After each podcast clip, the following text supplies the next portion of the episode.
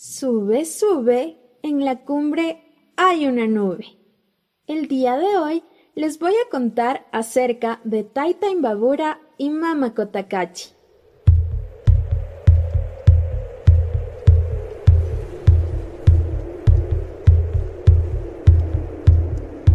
Manuel Imbabura es un apu grande y viejo que cubre su cabeza blanca con un inmenso sombrero.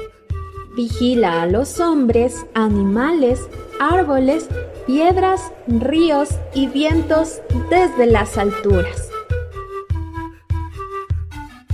Tiempos atrás, cuando era muy joven, el cerro vivía perdidamente enamorado de María Isabel Cotacachi, una linda montaña que había crecido frente a él.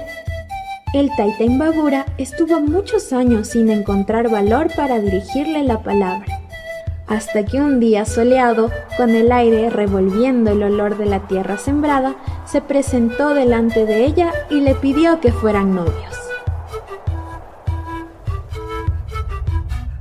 María Isabel Kotakachi hizo temblar sus quebradas por la emoción y contestó con un sí que retumbó entre las rocas y puso a volar a todas las aves.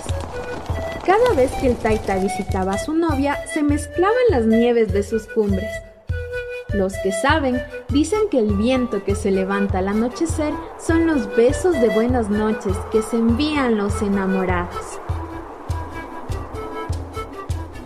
Con el tiempo, los dos cerros se unieron en matrimonio y les nació un hijo, al que llamaron Yanauru. Son también los protectores de las lagunas que están a su alrededor. En ellas, el pueblo Imbaya realiza ofrendas de agradecimiento por las buenas cosechas y les piden que continúen protegiéndolos.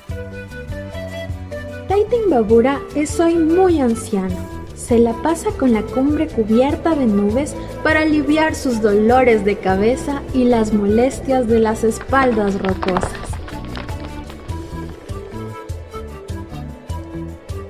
Y baja, baja, en San Pablo te relaja